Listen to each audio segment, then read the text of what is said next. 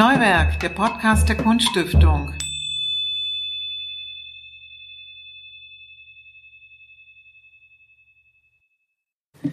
Äh, Neuwerk, der Podcast der Kunststiftung des Landes Sachsen-Anhalt. Die zweite Folge. Zu Gast ist Judith Runge, mit der wir über Bleibendes sprechen wollen. Äh, sie ist 1969 geboren. Äh, sie hat eine Porzellanmalerlehre in Meißen gemacht. Sie war, hat in Bürgel gearbeitet, war an der Burg, seit 20 Jahren ein eigenes Atelier in Halle. Und ich habe äh, mitgenommen, dass Keramik äh, der Stoff der, ihrer Stoffe ist im Prinzip. Sie ist auch vertreten in der Ausstellung äh, Verwandelt, der Stipendiaten der Kunststiftung, die gerade in Halle im Neuwerk zu sehen ist. Wir waren gerade bei den Arbeiten und äh, haben über das Thema geredet, was dich sehr antreibt. Es geht um das Verhältnis der Menschen ähm, zur Natur, um das Ein Einwirken auf Pflanzen- und Tierwelt, Manipulation der Umwelt. Das sind so große Themen, die dich beschäftigen. Das sind ja keine beglückenden Erfahrungen, aber du findest da doch zu sehr ähm, zu einem interessanten Umgang damit, auch zu einem sehr ironischen Umgang. Ähm, ist das ein bisschen was Hoffnung machendes auch?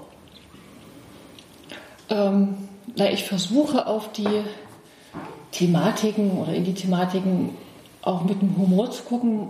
Ich nehme an, dass Humor da auch wirklich hilft, erstmal äh, was auszuhalten, wenn es nicht so leicht ist, das Thema. Und dann ja mit einem kritischen Blick, aber auch ja, mit einem hoffnungsvollen darauf zu gucken und mich heranzuarbeiten. Ich kann ja auch nicht wirkliche Lösungen anbieten. Mhm.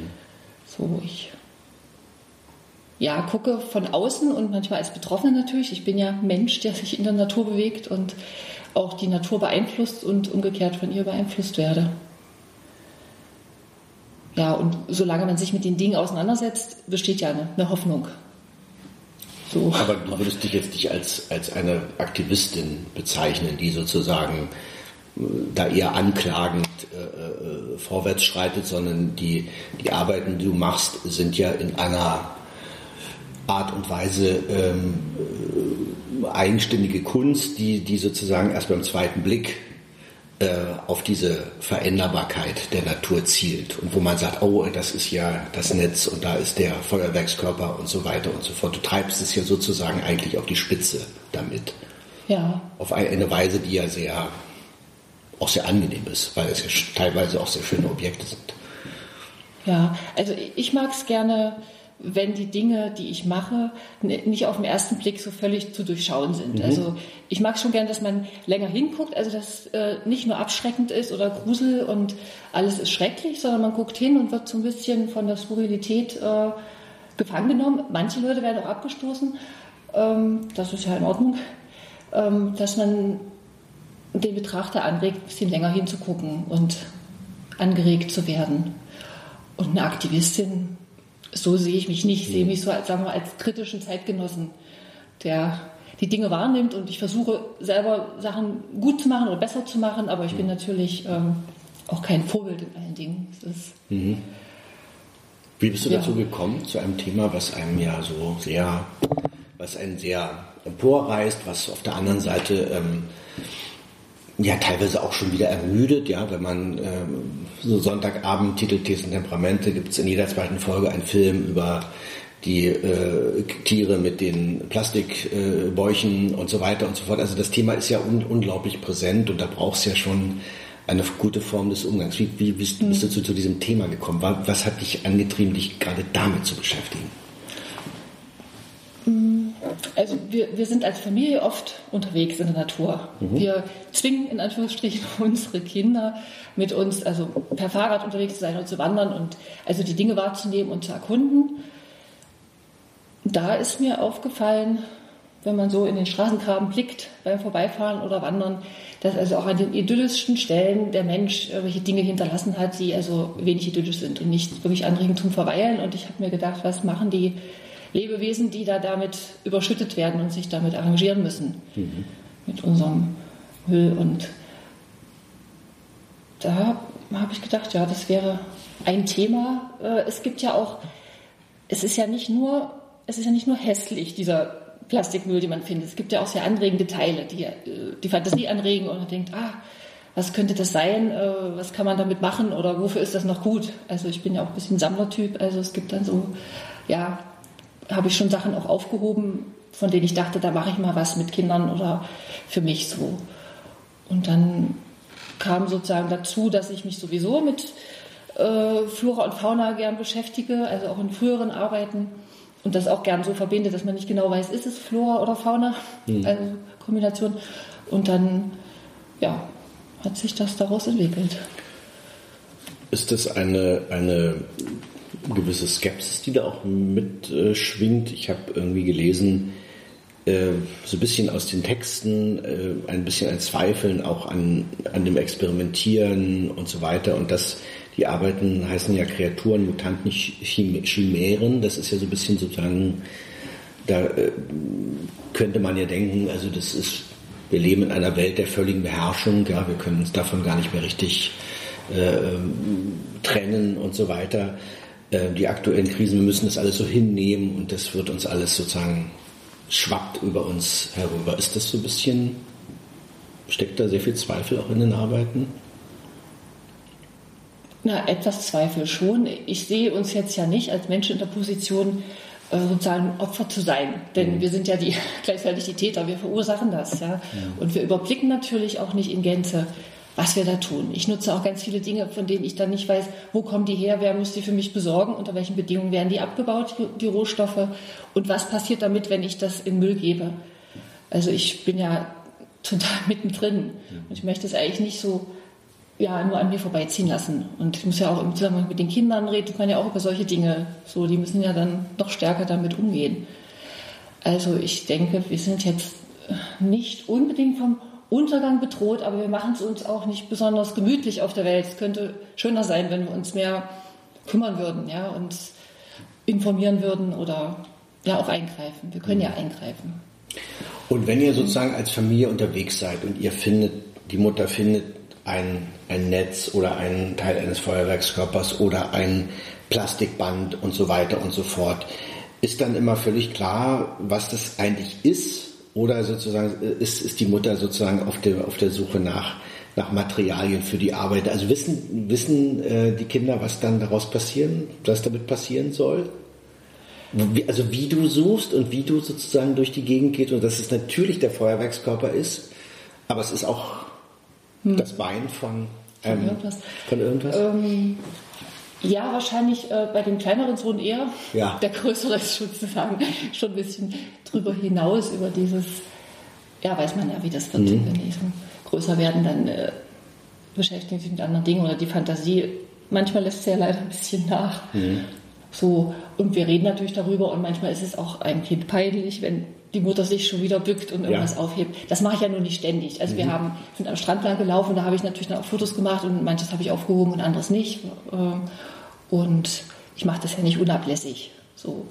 Manchmal hätte ich schon Lust, das habe ich noch nicht gemacht, Lust zu gehen mit einem großen Sack und den ganzen Müll einzusammeln und dorthin zu tun, wo er erstmal hin sollte. Ne? Also nicht in Wald oder nicht an See oder Wegesrand. Ja, aber alles kann ich natürlich nicht mitteilen, was dann eben ja hm vorgeht. So. Also, also wenn ich das richtig verstanden habe, ist sozusagen der, der, der zweite Blick, dass man diese, diese, ähm, diese, diese Tiere oder diese, diese Lebewesen sieht und, und sie, äh, dadurch sieht, dass da ein Teil ein, eines Plastikverschlusses oder eines Netzes oder so weiter ist, wie sich das Tier das einverleibt hat und das Tier verändert hat. Das wäre sozusagen deine Lieblingsposition, dass das entsteht bei den Leuten. Meinst du, dass, dass sie also die schon denken, aha, da gibt es einen Lebensraum ja, und in dem genau. leben dann solche Tiere?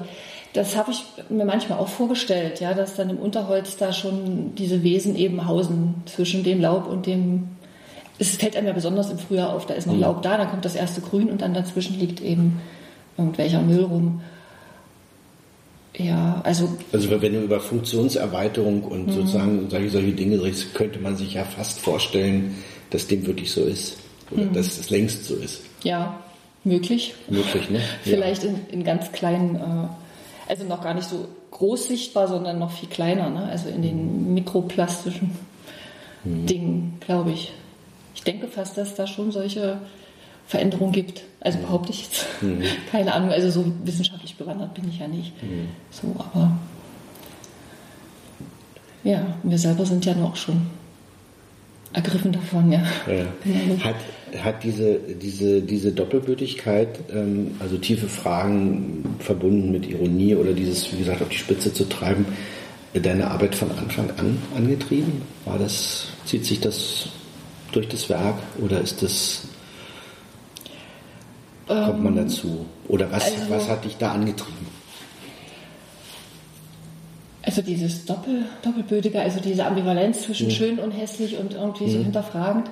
Ich glaube noch nicht ganz am mhm. Anfang. Also kurz nach dem Studium, da hat man sich ja erstmal versucht, so eine, eine Formsprache ähm, zu suchen oder überhaupt zu gucken, was geht mit dem Material, wer, wer bin ich da oder mhm. so, wie sortiere ich mich ein. Und dann gibt es natürlich Unterschiede. Es gibt ja auch Ausstellungen, die thematisch sind und dann wird man ein bisschen gezwungen, da was zu machen und es interessiert einen. Also so halb-halb gibt es das ja oder es ist genau das, was man gerade bearbeiten möchte und dann steigt man natürlich stärker ein und macht dann, ja, ich habe hab gesagt, du hast als Porzellanmalerin in Meißen angefangen, mhm. also eine große, altehrwürdige äh, äh Manufaktur, mhm. die sozusagen, äh, ja, und so weiter, und unglaublich bedeutend. Was hast du da gemacht eigentlich? Hast du da ähm, ich Oder bin was bisschen, musstest du machen? Was musste ich machen? Ich war Malerin. Also ich habe das Porzellan gemalt, was mir am Anfang schwer gefallen ist, weil Blumen, ich gedacht habe, also wozu muss ich dieses ja. weiße ja. Geschirr, das ja schon mehr oder weniger schön, je nach Form, warum muss ich da jetzt Blümchen drauf machen? Ja.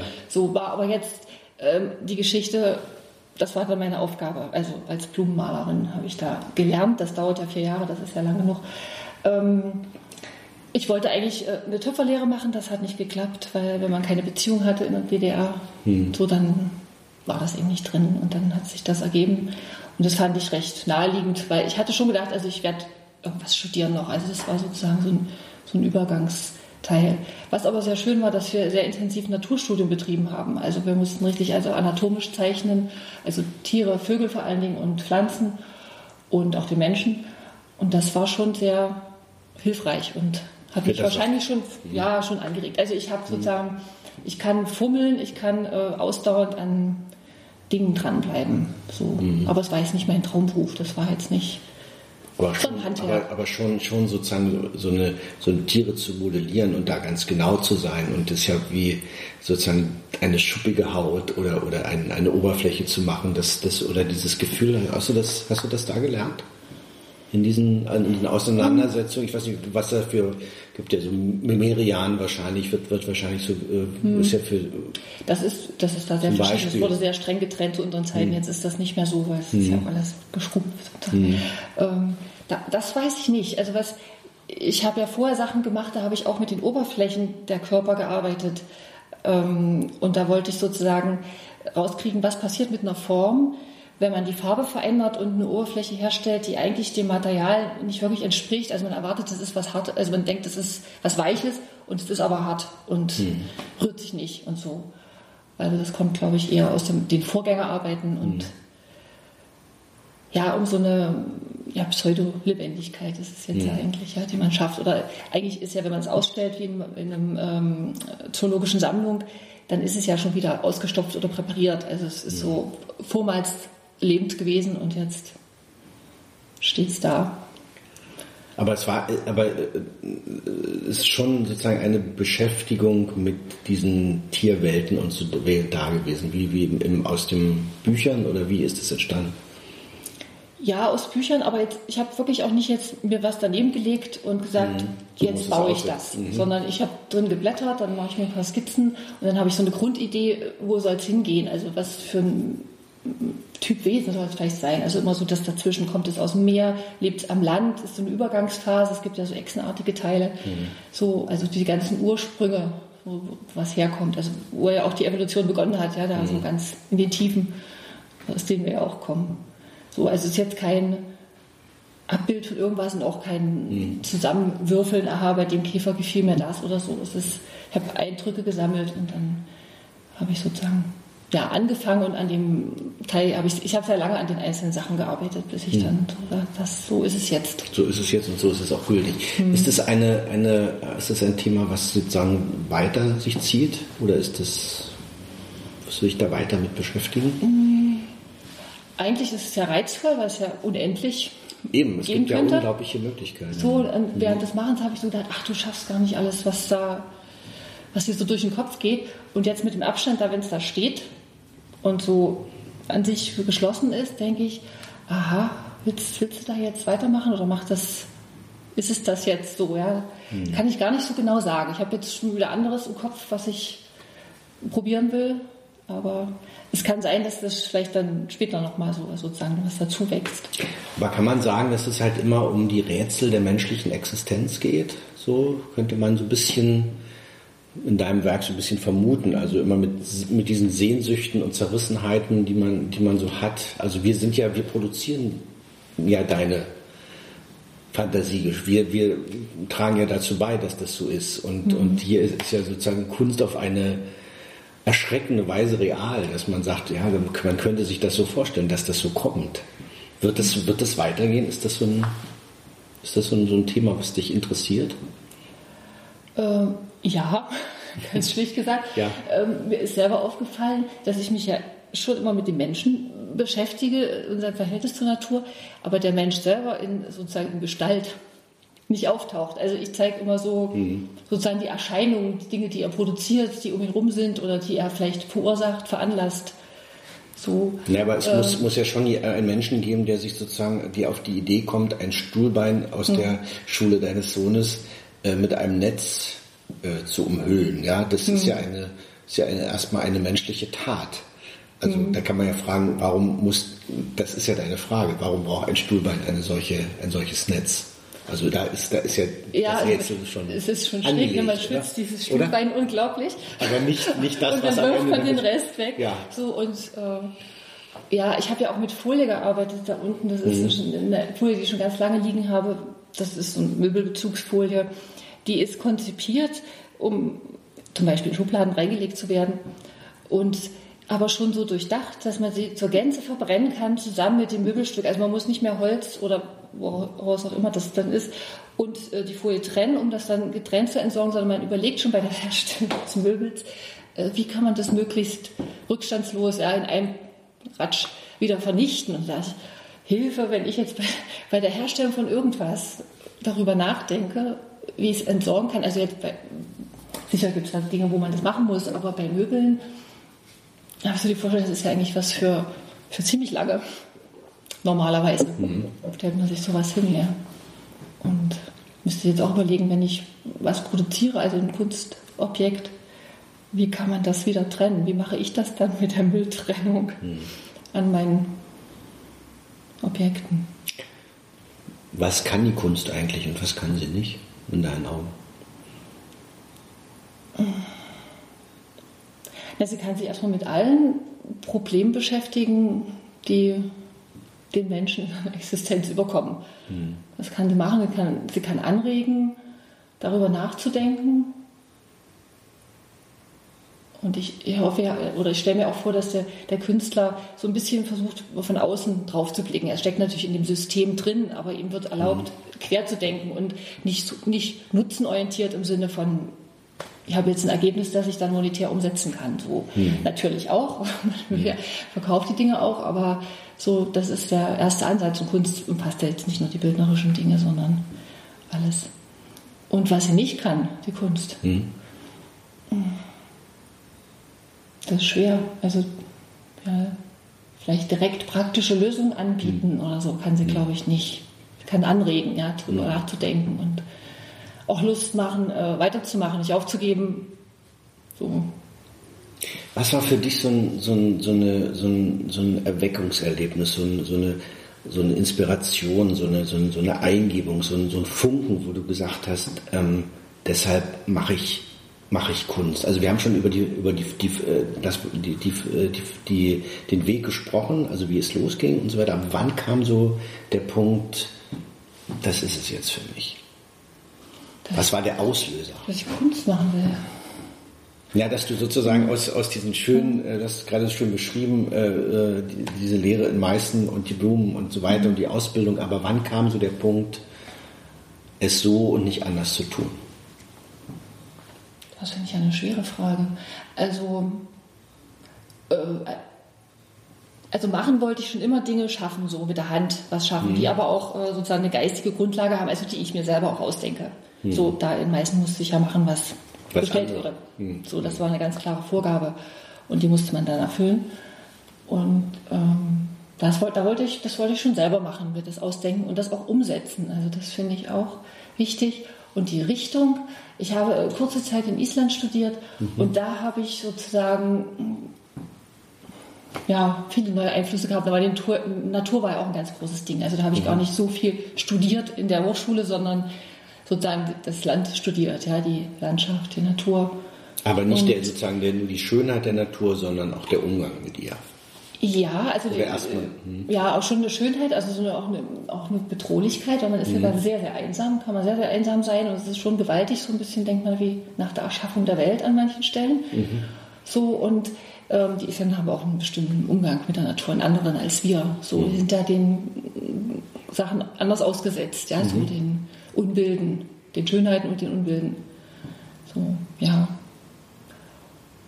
Aber wann jetzt genau der Punkt Kunst, ja schon dieses selber ausdenken, machen und ja, die, die eigenen Themen auch finden.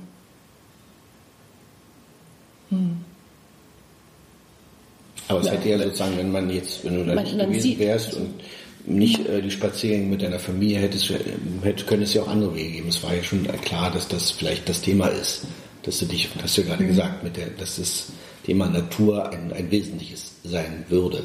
Mhm. In welcher Weise auch immer. Das hast du ja damals noch nicht gewusst, was am Ende Mhm. rauskommt. Aber mich interessiert nochmal auch diese, diese Sache mit diesem, mit dem Humor in den Arbeiten. Ja, also wir darüber haben wir vorhin ja schon gesprochen. Also wenn man so ein, äh, ein, eine, ein Lebewesen sieht, aus dem so ein äh, langer äh, ähm, äh, äh, Plastikschlauch rausragt oder so, dann ist das ja sozusagen erstmal, es ist ein Kommentar, aber es hat, spielt natürlich mit einer wunderbaren Ironie, ja, und mit einem, mit einer bitteren Ironie, aber mit einer Ironie. Wie wichtig, wie wichtig ist, ist das in dem, in deiner künstlerischen Arbeit? Welche Rolle spielt der Humor dabei? Als ein Mittel vielleicht, das alles zu ertragen, was uns umgibt. Ja, das ist ja dann schon die, die Antwort, ja. Ja, ja. So als Mittel. Ja. äh, Ja, äh, durch Humor äh, gewinnt man ja auch erstmal so ein bisschen Abstand Mhm. zu einem Thema. Also es passiert ja auch, wenn man so ganz schreckliche Erlebnisse hat oder so, dass man plötzlich so grinsen muss oder wie so einen Schock hat und oder in Diktaturen unheimlich das aufblüht, dass man sich Witze erzählt, einfach um so einen Abstand zu gewinnen, um es auszuhalten und dann aber auch ja was in die, in die Tat umzusetzen, ja. Und ich, ich möchte schon, also ich will ja nicht einen Zeigefinger heben und belehren, das steht mir ja dann nicht so zu. Aber ich denke, durch so einen Humor kann man das äh, ja zum Nachdenken anregen. Und es soll ja auch, es soll ja auch Spaß machen, ein Stückchen, Ja. ne, das anzugucken. Also Würde jetzt nicht jeder über seine Arbeit sagen. ja, es kann, es, Ja. es kann auch böse sein. Es gibt ja auch ganz bösen Humor. Dann ist es eigentlich nicht mehr ein Spaß. Ne? So.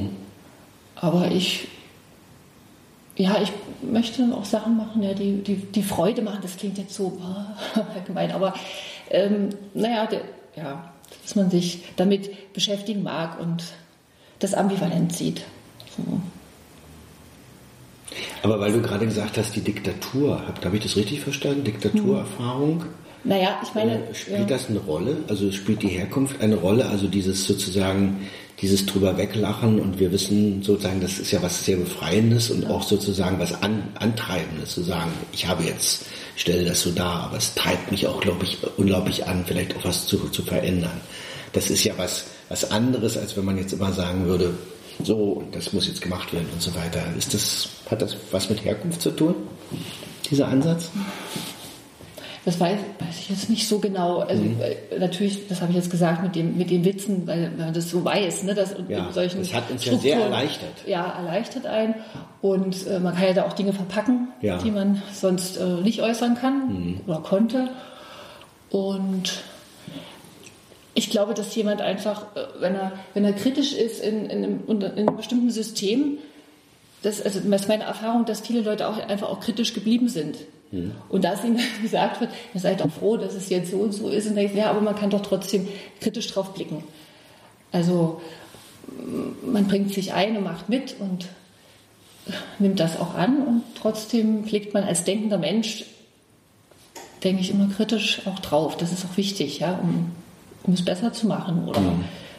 Veränderungen zu schaffen, wo es nötig ist. Und oft kommt das ja im Humor ganz, ganz schnell raus, ja, dezidiert raus, was, was eigentlich der Haken bei der Sache ist. Und würdest, würdest du dich selber als humorvollen Menschen bezeichnen?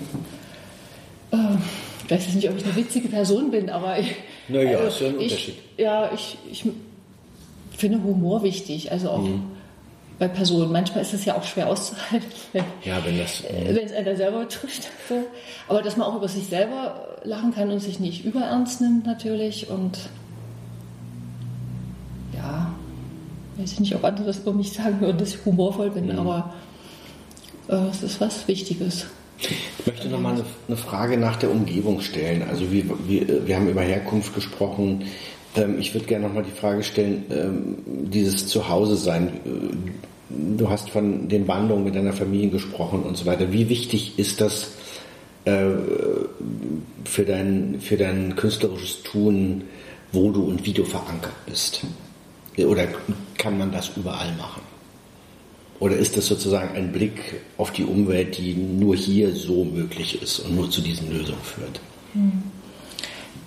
Na, ich nehme an schon, dass, dass man Kunst überall machen hm. kann. Die ist dann aber auch schon verschieden. Ne? Also wenn hm. ich in einem anderen Land lebe, spreche eine andere Sprache, aber hm. dann gibt es eine andere Kultur, dann reagiere ich anders, würde ich andere Dinge tun. Ja. Und die, die Anregungen, ja schon. Äh, die, ach so, um, um, um Heimat, nee, um Zuhause sein ging es mhm. noch. Mhm. Ähm, naja, schon mit der Familie, mit, mit, den Kindern und in der Natur, obwohl das ja auch beängstigend sein kann, man fühlt sich da nicht immer wirklich geborgen, aber es ist schon, also man kommt vor, es, ja, so, da bin ich halt, da muss, gehöre ich eben so hin. Und manchmal in der Musik. Man. Ähm, Was für Musik? Na, singen, also im Chor singen zum ah, Beispiel. Ah, okay. Das ist ja eine Gemeinschaft, die ich ja. ja. sonst eher nicht so habe im Atelier. Mhm. Also ich arbeite manchmal mit anderen Künstlern zusammen, aber das ist sehr selten. Da macht man so Zusammenprojekte, was ich ja schön finde. Aber die meiste Zeit kämpfe ich das mit mir selber durch. Und da finde ich das schön, wenn so gemeinschaftlich was schafft, ja, so an einem. Strang zieht und das genießen kann. Und aber zu Hause ist dann auch schon äh, meine Arbeit. Also wenn ich richtig vertieft sozusagen in meinem Atelierkämmerlein sitze und so zwischen, zwischen der Idee die sich rauskristallisiert hat und dem, äh, dem End, Endprodukt, sage ich jetzt, äh, also während des Entstehens, des Machens. Ich merke, es geht voran, es entsteht jetzt wirklich was oder es wird eine Gestalt an, das, was ich als Idee entwickelt habe. So, diese, das ist dann auch richtig zu Hause. Also da hm. brauche ich auch Stille, so, wenn es ganz intensiv wird. Da kann ich dann keine Musik hören zum Beispiel oder hm. so. Dann. Wann bist du zufrieden mit dem, was du machst? Hm gibt es, glaube ich, nur einen ganz kurzen Zeitpunkt, ganz oft. Also kurz vorm fertig, fertig werden, dann sagst du, jetzt, jetzt habe ich mich auch endlich noch für die Farbe entschieden oder so. Mhm. Das dauert manchmal sehr, sehr lange. Und dann hört das aber auch schnell wieder auf. Also wenn es dann da steht, denke ich, ja, das ist jetzt, hm, aber ich könnte noch, es könnte noch so, es könnte noch besser äh, oder anders und ja, aber mhm. zufrieden, das ist ein schwieriges Wort vielleicht, wenn, wenn, wenn ich jemanden treffe, der das wahrnimmt und es irgendwie erfasst, was ich da hm. wollte. Das sind ja manchmal nur ganz, ganz wenige Menschen. Das es gibt ja nur Momente kurze, wahrscheinlich. Ja, und dann hm. ist das so, denke ich, okay, ja, das ist ein guter Moment. Wir haben über das Gespräch geschrieben, dass ich mit dir über das Thema Was bleibt sprechen will, das Bleibende. Wenn du sozusagen, sozusagen deine deine Arbeit siehst und das, was dich antreibt, was, was, was bleibt denn, wenn wir, wenn uns sozusagen die bedroht, die Bedrohung liegt also unten, ja, die, die haben wir sozusagen vor Augen, wir sehen das in deiner Arbeit. Was, was, was, was bleibt? Na, es bleibt ähm, die Neugier, wie es tatsächlich weitergeht, auch wenn es manchmal beängstigend ist.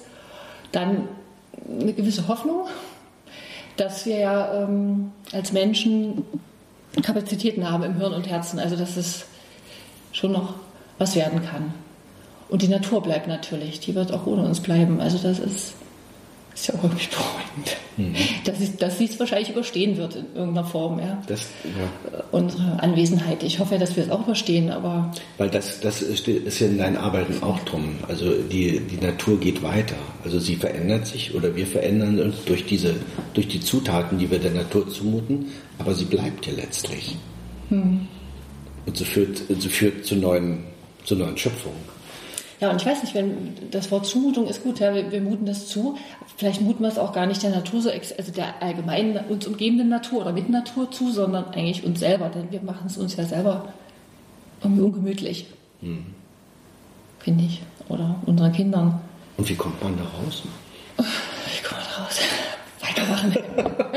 nach Schaffen. Kunst gucken, wahrscheinlich. Ja, nach Schaffen. Einfach machen. Ne? Und hm. ich, ja, verständigen mit anderen Leuten und dranbleiben. So. Dann kann man eigentlich nur wünschen am Schluss des Gesprächs, dass du bei der nächsten Suche nach Feuerwerkskörpern vielleicht nicht mehr so fündig wirst.